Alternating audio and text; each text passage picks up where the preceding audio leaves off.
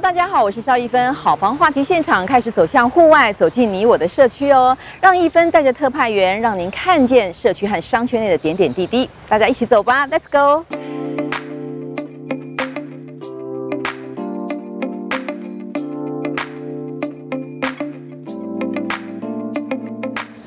我觉得豆花是台湾小吃里面我我心目中的第一名。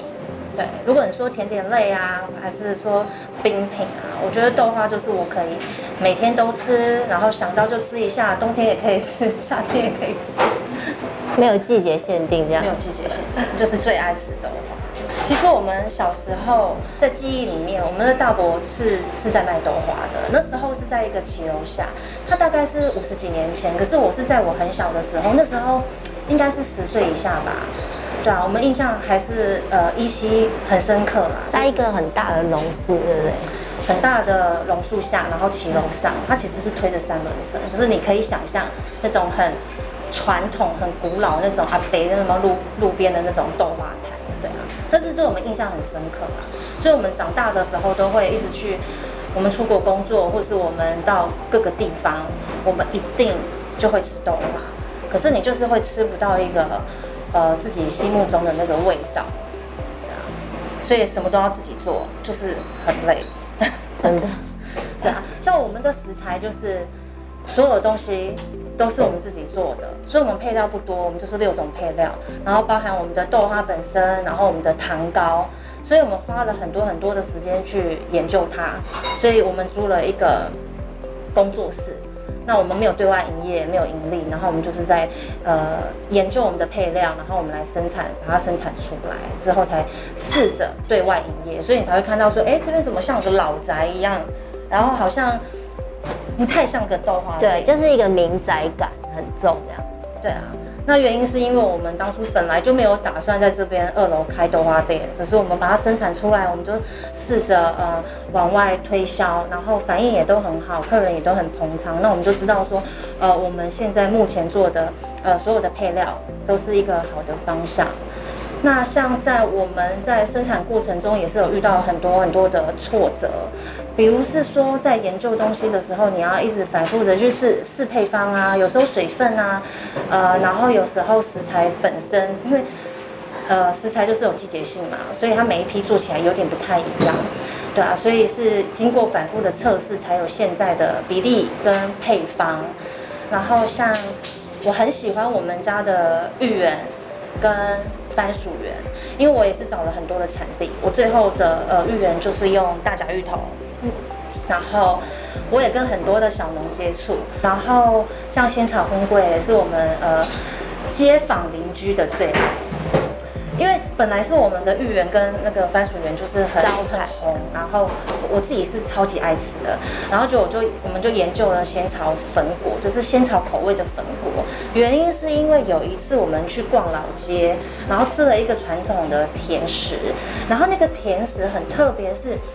它的表皮 Q Q 的，然后咬一咬是仙草的味道，然后中间是包了一层芋泥。对，就是这样叠了一层一层一层，然后我们就灵机一动，我就觉得说，我们的粉粿如果做成仙草口味的，我觉得应该是非常好吃，因为粉粿本来就很好吃啊，Q Q 的，像史莱姆这样子，对啊，然后我们就来研发，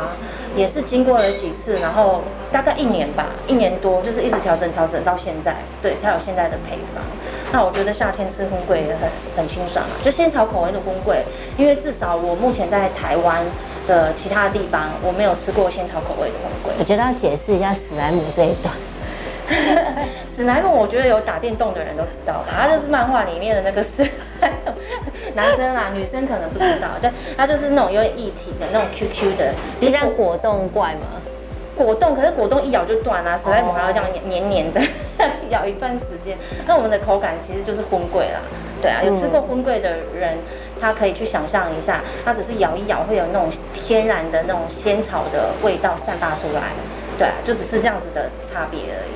然后其实配上我们的豆花也蛮蛮合的。哎，我觉得我们的那个糖糕啊，是嗯整个豆花的灵魂。对啊，我觉得没有，你是灵魂，我是灵魂。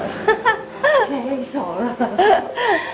没有啦，我们我们的那个糖糕是豆花的灵魂，因为豆花本身就没有味道，对啊，所以是衬托它，我觉得相辅相成。对相辅相成。然后糖糕是找呃我们的老师傅，就是老师傅的秘诀。对，我们也不可以对外分享说哦我们糖糕里面是呃里面有加了什么东西，可是我们是用多种天然食材去熬它的，所以我们有丹麦糖糕。因为我们的糖糕有很多种使用方式，它可能就是你吃我们豆花的时候，你可以喝到的糖水是我们浓缩糖糕调出来的。然后呢，你买回家之后，你也可以淋在松饼上面，然后你也可以在家里面吃剉冰的时候，你可以淋，或是我在家里面卤豆干的时候，我会加糖嘛，我就不加糖嘛，我就是淋糖糕进去，就是让你的味道更有层次感。冬天红豆汤也可以加一点，就超好喝夏天绿豆汤，超好喝。对啊对啊。嗯。然后你到这个茶烧给 给你喝一下，就是我们隐藏版，就是在我们店内的话，就是我们有，就是有茶品，然后你可以坐在坐在这里比较舒服啊，休闲，然后还有手工做的，就是肚脐圆，对，它是西罗米，西罗原糯米做的。然后呃，我是我也是找了好几家的原糯米，我最后就选了一间老米行。那个老米行在永康街，就是大家 Google 一下可以知道，就是那个老米行，呃，是跟鼎泰丰的老板，就是他们好像是以前就是认识的什么的，所以鼎泰丰的名字用他们的合作关系这样。对啊，是我我也是看报道才知道的。嗯啊，可是我最后就是选了一家糯米，是因为我觉得我做起来啊，我没有加水，我也没有添加粉。可是它咬一咬，就是会有天然的糯米那个米的香味，就是越咬越香。可是吃起来的口感是水分比较多的那种，呃，那种像马吉的东西。嗯。因为我不喜欢加水跟粉，所以它吃起来会比较呃软软嫩一点点。对，它的口感的差别是跟马吉的差别是这样子。那像装装潢部分，就是我老老老宅，就是简单的把它弄得很卫生干净之后呢，装潢部分就是 Naomi 在在布置的。对，其实就是其实前面提到，就是 Miko 有说，它其实就是一间民房，可是它其实是一间空很久的民房，所以一开始其实状态没有到很好，所以我们就是把它全部都。用好之后呢，我们就简单的手做了一下，像这个油漆啊，都是我们自己漆。你漆的？对，我漆的，我就是做苦工那一个。对啊，然后我就是把油漆漆一漆，然后把这里用了清洁干净，然后我们就放一些小摆饰这样子。对啊，哎，我觉得很喜欢我们这间店的原因是。嗯我觉得我每一张的那个椅子啊、桌子啊，其实是拼拼凑凑来的。我们不是说好像人家连锁店，呃，我一次就设计好、装潢好，然后买了一整批的椅子。可是我们有一些东西是老件，对，像是有一些椅子啊，然后有一些饰品、摆饰品，它是老件，所以。有一些客人来的时候啊，他就会在我们的 Google 评论上面写说，哎，我真的很喜欢这边呢。就是撇开东西我觉得很好吃之外，他就说他喜欢这边的氛围啊、环境啊，尤其是我们的窗台。我们窗台其实是蓝色的那个老铁件，可是当初要搬冰箱进来的时候，我们把它锯掉了。那之前是觉得说锯掉，我们要把它丢掉嘛，但是他然后你就觉得很可惜，因为那个老铁件现在已经都买不到了。所以我们就把它留下来，当做是我们的装置艺术，就这样子。阳台那边，然后你可以，它就种了很多盆栽，然后那个盆栽有一些是会攀爬的，就是会攀爬在那个，有一点攀爬在老铁件上面。那像我们现在营业大概呃。半年嘛，嗯，半年再多，对，它攀爬就只有一点点。可是如果时间再更长久的一点的话，它就会整个攀爬在那个老铁肩上面，对啊。然后坐在窗台，然后点那个我们的肚脐圆套餐，我觉得就是一个超级享受啊，因为喝杯茶，对，就喝杯茶。然后我们的茶叶很好喝，呃，其实是我们自己喜欢喝，所以我们才把它引进进来。那它这是一个品牌。呃，叫做漫漫长夜。那我们使用的是斯里兰卡的红茶，那它是一心二叶的等级。一心二叶就是它是摘取那个呃树叶上面最嫩的那两个呃小叶子，所以你泡久了呢，你会有茶的香气跟味道，可是你不会觉得怎么有时候喝到浓茶那种呛感，所以它不会有。所以我们的茶叶是我们自己喝了觉得超好喝，然后我们就。做我们的肚脐圆，我就觉得肚脐圆超好吃，就是把它真的 对拼就是在一起的，变成一个隐藏版的菜单。隐藏版菜单，对啊。所以很多客人喜欢来这边。嗯，如果不用工作，他就会坐个一个小时。我们没有客人的时候是不赶人的，对，所以他就是会呃晒个太阳啊，吹个风，坐在我们的阳台，然后喝杯喝杯茶这样子。像我们这边是有点实验性的，就是对外开放嘛。那开放了之后，呃，我们其实也蛮喜欢这个地方啊，因为它就是二楼老宅豆花店。对啊，其实我们是喜欢这个氛围的。可是基本上我们会把先先把我们所有的食材啊、食材来源都给稳定下来之后，我们是会想要对外展店的。对，我们会呃希望有一个呃中央工厂，然后我们会对对外面展店。那我觉得我们第一个展店的位置应该就是在我们这边的中山区，因为我们很喜欢这边的地理环境。其实基本上我们两个也是住在中山区。呃，老家在中山区啦，对啊，所以我们是喜欢这附近的，会对外有对外展店，然后做哦做一个品牌，做做成一个品牌的概念。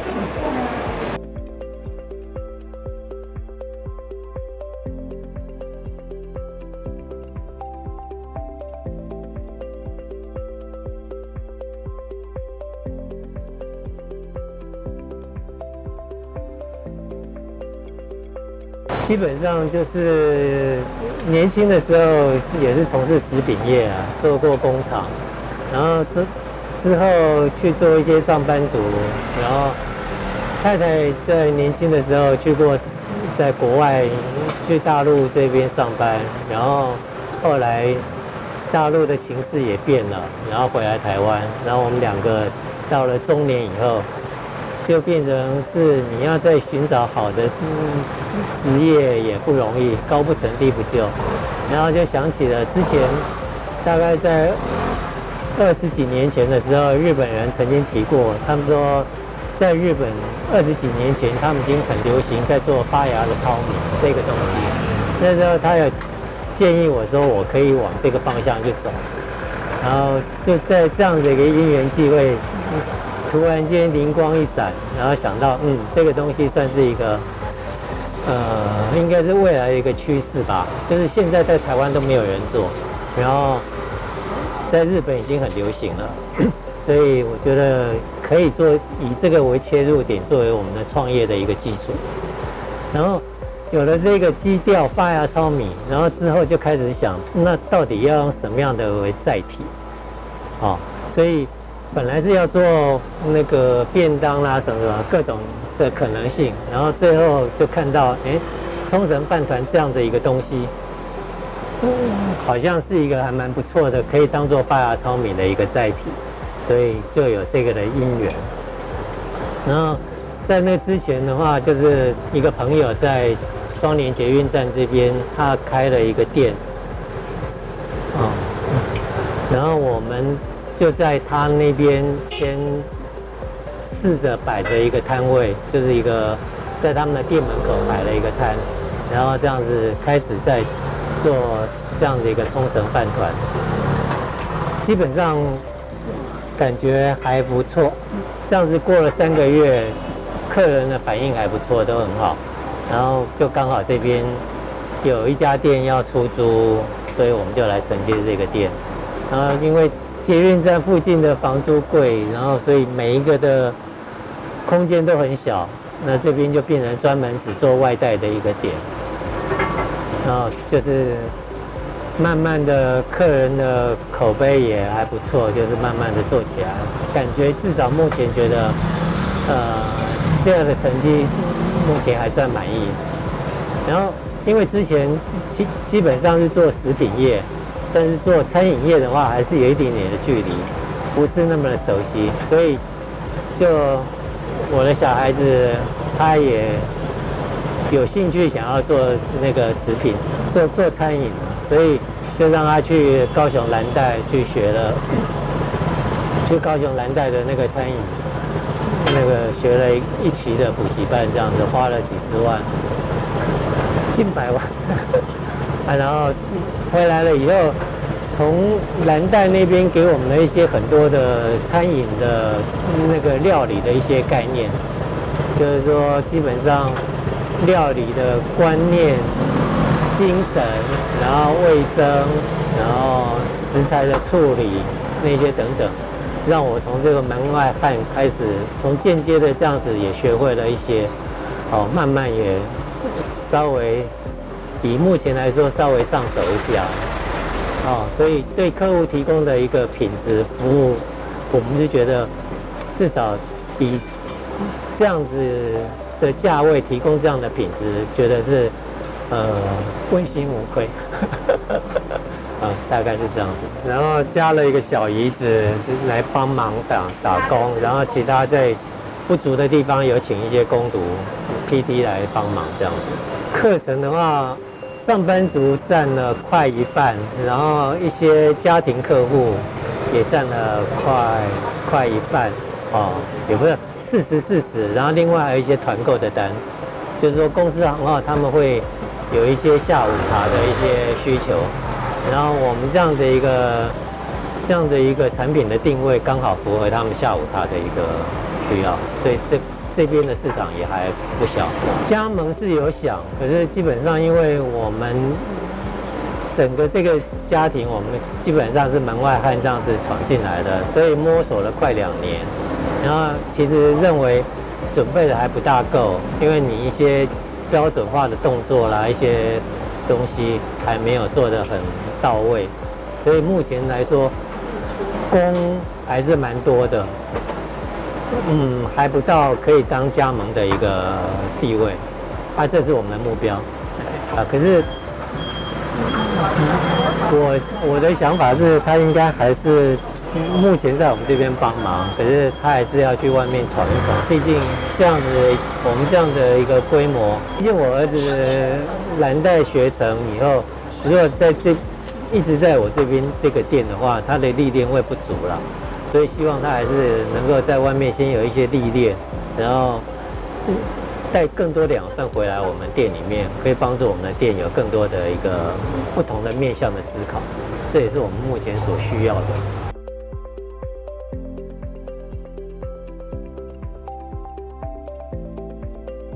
我们海苔选用的是那个日本厂商最好的品质，里面的那个海苔成分比较高，吃起来也比较营养。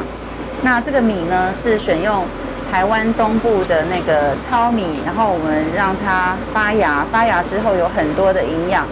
里面的膳食纤维也特别高，特别是有一个成分叫做伽巴，这个伽巴呢，就是让人的那个神经系统可以很稳定，吃了心情会很好。而且对于那个肠胃道消化也很好，也很好吸收。那里面还有很多的酵素。那我们刚刚做的盐曲猪排呢，是用盐曲去腌的。盐曲呢，就是盐加米曲去发酵。它里面有一百多种酵素，可以让那个蛋白质里面是大分子，它可以分解成小分子的氨基酸。那氨基酸呢，除了让人好吸收之外，也是美味的来源。好，现在的撒的是我们自制的虾虾松，就是有黑芝麻、白芝麻、花生粉，这样可以让发芽糙米吃起来更有层次感。那青菜呢，也是要一定的足够，再两大片，可以。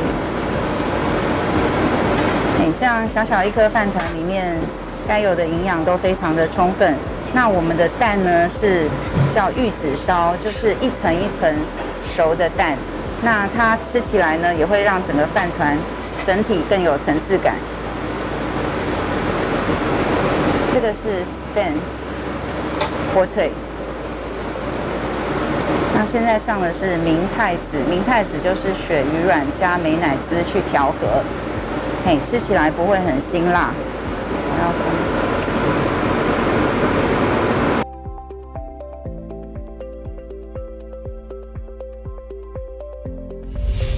首先，我们把发芽糙米铺在海苔上，这个就是平均，这样吃起来比较有口感。因为糙米发芽之后，它很营养，嘿。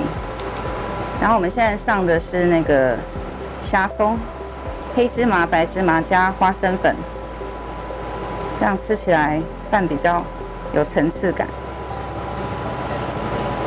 然后我们再撒。烧肉酱，这个是我们自己做的，有柴鱼，然后我再上青菜。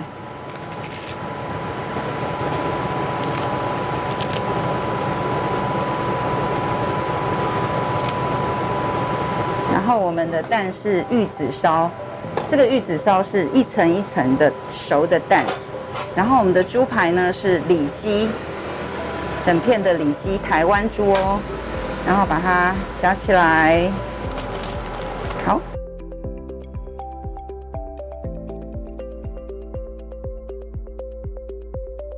好房话题现场的观众朋友们，大家今天过得好吗？今天特派员要带大家来认识台北市中山区这个区域。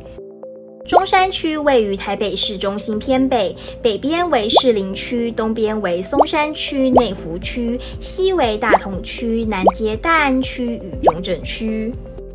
此区因孙中山曾于中正区梅屋敷休息，也就是今天的国父史迹纪念馆，为纪念他因而得名。中山区靠近台北车站，是较早开发的台北城区。中山北路贯穿此区，沿着中山北路有银行与许多旅馆，为台北市最具代表性的南北轴线，进而衍生出此地特有的条通文化。区内地标建筑为中山足球场、台北市立美术馆以及圆山大饭店，而代表景点则有临安太古厝、新生公园以及大家河滨公园等。曾经红极一时的弯腰邮筒也位于此区。中山区在基隆河以北的部分为大直，是台北市自一九九零年代中期以来新兴起的高级住宅区。二零一零年，台北市举办台北国际花卉博览会，而制定区花中山区为蝴蝶兰。台北市政府民政局也特别制作区花板门牌。此区的医疗机构则有台北市立联合医院及马街医院等知名医院，教育方面更是不胜枚举，从国民小学、国中、高中到大专院校，中山区都有非常多的选择，像是知名的国立台北大学、实践大学以及大同大学都位于此区。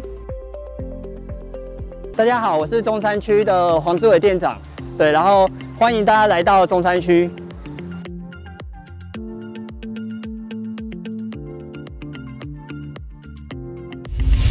中山区因为其实它是地点非常便利的地方，它不管是要到台北市任何地方，它都在中心点。然后再来的话，就是中山区这边其实它有很多，对不对？很多的美食，然后包含交通，对，包含那个办公，对，比如说像中山捷运站，它就有很多百货公司可以逛。然后像晴光那边，它就有那个很多的像晴光商圈，对，它是可以去早市晚市都可以去逛的。然后像松江南京，它又是属于偏向办公的商圈，所以中山区它算是一个整个有非常多的人文素质跟跟一些机能都在里面，对，相当丰富的一个地区。包含像就是其实像行天宫也是就是海内外大家都会必必必去的一个拜拜的一个地方，对。然后包含像那个松江南京的办公室那边的话，还有四平商圈，也是很多人会去买包包、买一些那些生活用品也会去的地方。对，然后像那个中山捷运站，对，就不用多说。中山捷运站三个百货公司，对，星光三月，然后跟那个成品，对，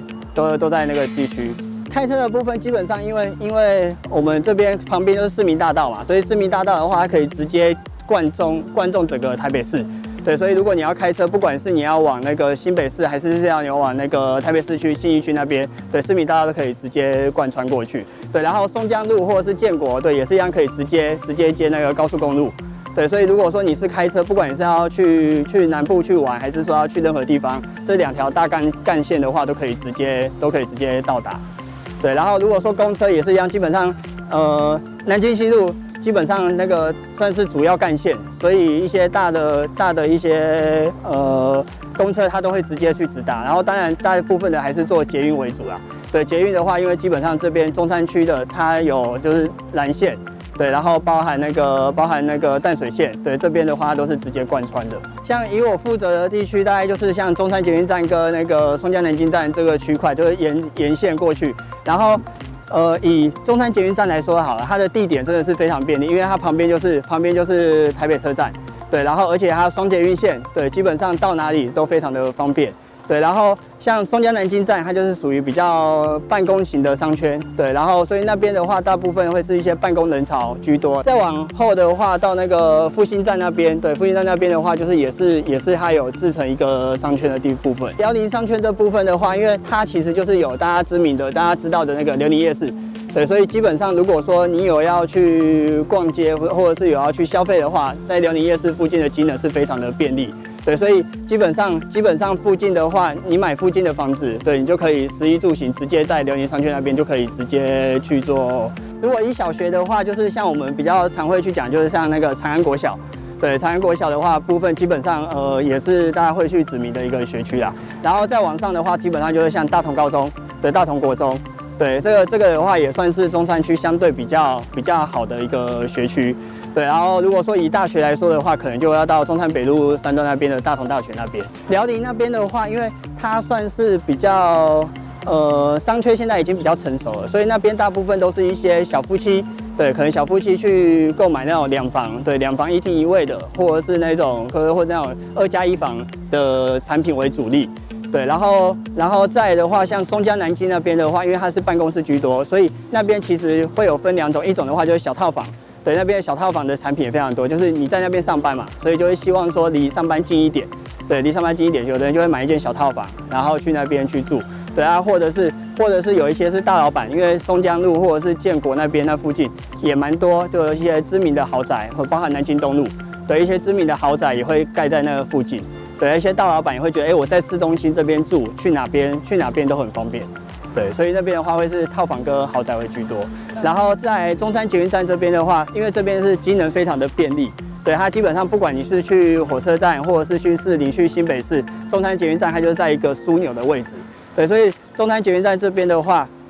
比较多的产品也是偏向第一个就是小套房。对，小套房，因为基本上这边呃出租率非常的高，对，所以有些人就会买来我来出租，而且它非常就是非常容易出租，不容易空租。对，然后另外一种的话就是两房的，两房的也是现在一个很主流的一个产品，因为现在现在的话算是比较少子化，所以很多的很多的，就是新婚夫妻或者是或者是可能夫妻加一个小朋友的，哎，他们就会在这个地方去买这种小两房或者是二加一房的产品。如果说是以像辽宁商圈那边的话，那边的行情一平大概也是八十万八十万上下，对，大概七十五到八十五万之间。对，所以基本上那边的话，你去做购买入手的话，以两两房来说，大概都是在两千万、两千万出头。对，所以基本上小家庭或者是你换屋族群换过去那边，基本上不会说太过辛苦。四平商圈的话，因为它那边也是就是呃，大部分还是以小套房那边居多啦。对，因为那边的话，那边的话也是比较偏办公办公人潮那里，所以那边到到了晚上的人潮就比较没有到那么多，所以。大部分的大部分的人去购买还是以小套房或者是那个小两房为居多。对啊，你说就是你如果要买比较大间的平比较大的平数，可能就要找一些比较中古的一些大楼。南新商圈这部分，因为这边的话，它的产品产品类别也比较比较多元一点啊。对，然后像我们其实现在比较热卖的，对热卖的不管是套房，对套房的产品，对买来收租的非常多。对，然后。小两房，对小两房的产品也是一样，非常非常的热门啊。基本上这个附近，这个附近因为它的机能比较年轻化，对，因为像赤峰街啊，或者是像那个光点那附近，基本上都是都是比较年轻人会去逛的一些那个文创的文创的地方。对，所以所以包含像星光三月也是一样，哦，都是一些比较偏向年轻人会去逛的地区域。所以里面基本上就会偏向就是像套房。对套房类型，或者是也是那种小小宅啦。对小宅当道，其实就是在我们中山捷运站就会很明显。目前的话，像像以中山捷运站这边的话，指标型个案，现在大家会比较常看到就是 JR 中山站，就是捷运 GOGO 楼上那一栋。对那一栋的话，因为它下下楼就是就是捷运站，对，然后走到公园，走到公园建成公园，只要短短的三分钟，然后也是这样走大概两分钟的距离就可以到星光三月。对，然后所以。这一栋的话，这栋的话算是我们目前它知名度非常高的一栋社区。像以产品来说好了，中山北路沿线啊，其实大马路上是豪宅，可是它只要进到巷子里面，你就会看到很多的很多的小宅林立。对，小宅林立的，就是很多都是那种就是建设公司盖起来，它是做那种小套房出租，或者是或者是一般的那种单身的上班族去做购买。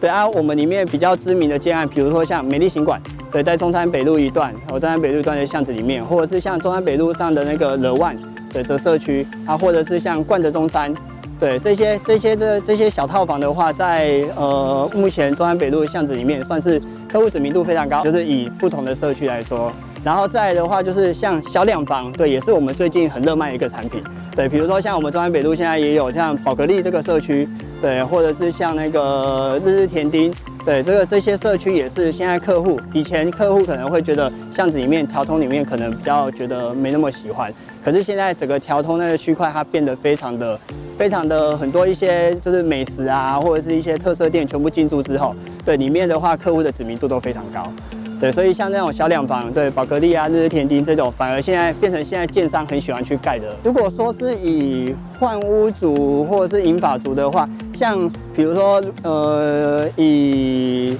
中山以中山北路沿线的话，如果你是你要换屋，就是换大间的话，对，换大间的话，其实可以往就是中山中山北路或者是南京东路上面，对，这边的话它会有比较多那种三房跟四房的产品。对，三房跟四房的产品可以让你去做选择，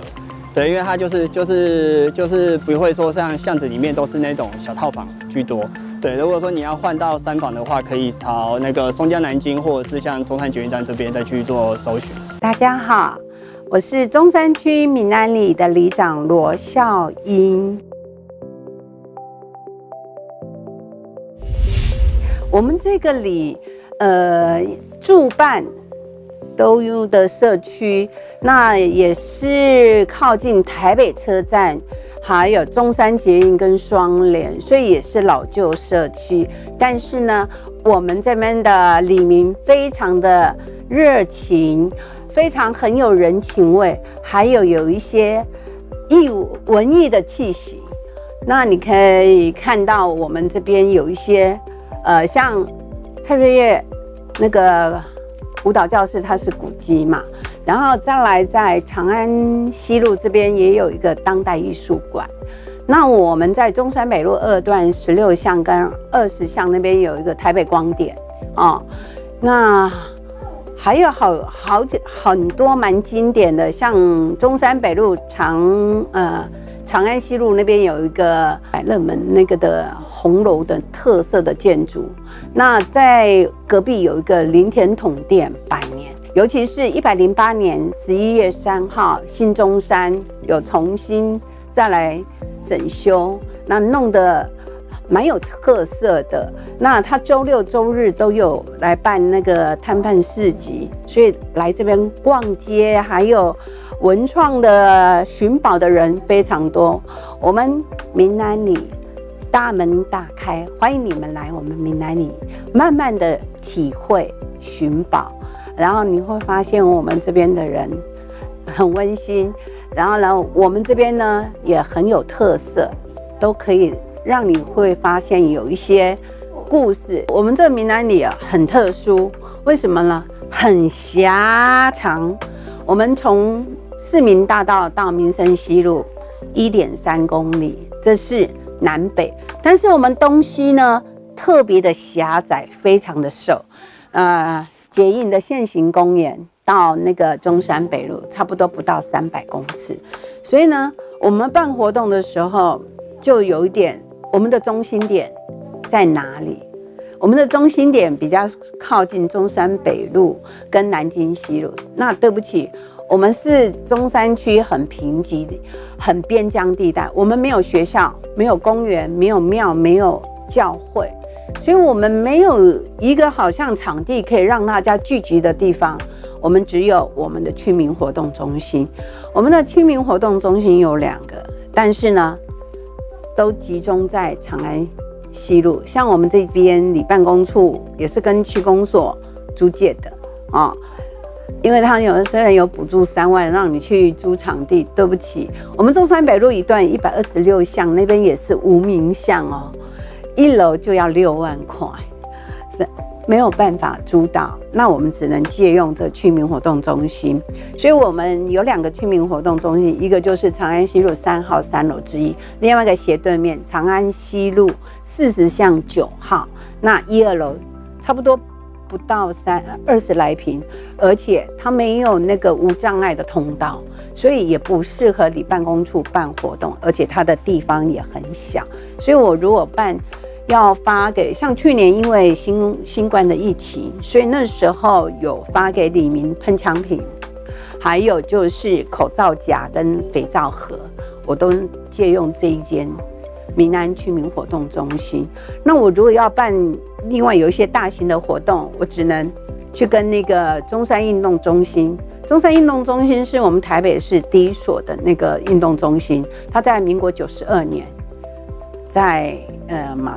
马市长那时候在这个闹中选择的这个地方，因为我们这边以前是台铁，所以呢，我们很多有一些闲置的空间，那。也为什么我们现在陆陆续续会有去认养，也就是相应一百零七年来选举的时候，我知道柯市长有推台北田园城市计划，哦，他鼓励大家哦来多多种菜或是种这些花花草草，美化环境绿化。那我就是想说，这些空闲置空间的话，如果能都变成我们家的那个后院前院的小花园，但是沿着的。还是要隔壁的邻居来认养，不能说都来靠我们的里长职工，因为太狭长了。有的时候要过去那边的话，还有大家现在也都很忙，所以都希望是隔壁的邻居，你爱护你的环境嘛。你希望你的环境好的话，那你自己要以身作则。我们先来动，然后呢，带动隔壁的人。那也很感谢那个沈老板，就是他一百零八年有认养。那我们一百零九年认养了华阴街有那三块 T 字形，我们那边靠近是台北车站 R1 那个出口，现在那边的风景很漂亮，尤其是黄昏的时候，你可以去那边赏夕阳。也就是那时候刚开始弄的时候，也造成我们的困扰。原先啊，因为接那个转运站很方便，所以常常有人把摩托车停在我们这边，来行啊来嘛。然后去做捷运，三排十几部的摩托车，我们的里民没办法来来这里，呃，饭后散步来来看花，所以那时候没办法，就只好打电话请那个派出所的人把他们开单，或者是柔性劝导。现在就有这样子来加强巡逻，那个的话，那边还给我们宽敞的通道，那个。排水沟，那因为超过一百年以上是非常的不容易。呃，礼拜二、礼拜五我们都有办那个上课共餐嘛，因为现在都老人社会，而且我们也很鼓励我们那个长者能出来，因为大家一起来上课，那个上课的那个气气氛也会比较好。哦，那最主要是。不然的话，年轻人去上班，他在家里看电视，常常人家说都变变成是电视在看你，他睡着了。因为那个电视呢，不像我们这样子亲自有互动，然后呢，你也看到都是熟识人呢，你的那个精神，你就比较会有那个精神来来上课。你如果自己一个，你会觉得一成不变的房子，然后那电视的声音，有时候你就会觉得好像催眠。看着看着就睡着了。还有我们的共餐，是不是大家一起吃？东西都好吃。你如果自己在家的话，有的时候我们会很懒啊，青菜啦，我也不嚼，嚼不醉啊，那那处理有啥物啊？那青菜夹夹袂要的好啊，暗时啊，吼，囡仔转来啊，看来夹菜还是到丁家。所以那时候我我们觉得说，现在都有长照，那我们就去申请。关怀据点，那那个长照那些老师他们会排不同的课程，我也很希望那个课程是多元哦。有的时候就是像啊、今天是做那个按摩的那个精油哦，顺便也教大家可以稍微自己哪里不舒服，哪里那个就可以自己做简易的来保护自己。那有的话，他们上上个礼拜就是上一般的。专业的那半个小时呢，就是要让他们运动一下，要活就要动啊。半个小时呢，最重要的他们喜欢上桌游，为什么？动脑，让防失智啊，哦，那对不起，我不会这个，常常过去看呢、啊。如果跟他们玩的话，都我我我都是最输的。所以啊，你看看，哎、欸，真的呢。活络一下哦，真的就不简单了。今天我们为您走访了热门店家和特色邻里，还有在地专家的最前线观察，为您分析房地产的趋势和未来的走向。您是不是觉得收获满满呢？如果您喜欢我们的节目，请记得按赞、订阅，而且大力分享哦。订阅好房网 YouTube 频道，请记得开启小铃铛哦。我是肖一芬，别忘了每周三晚上九点半钟，我们准时见面。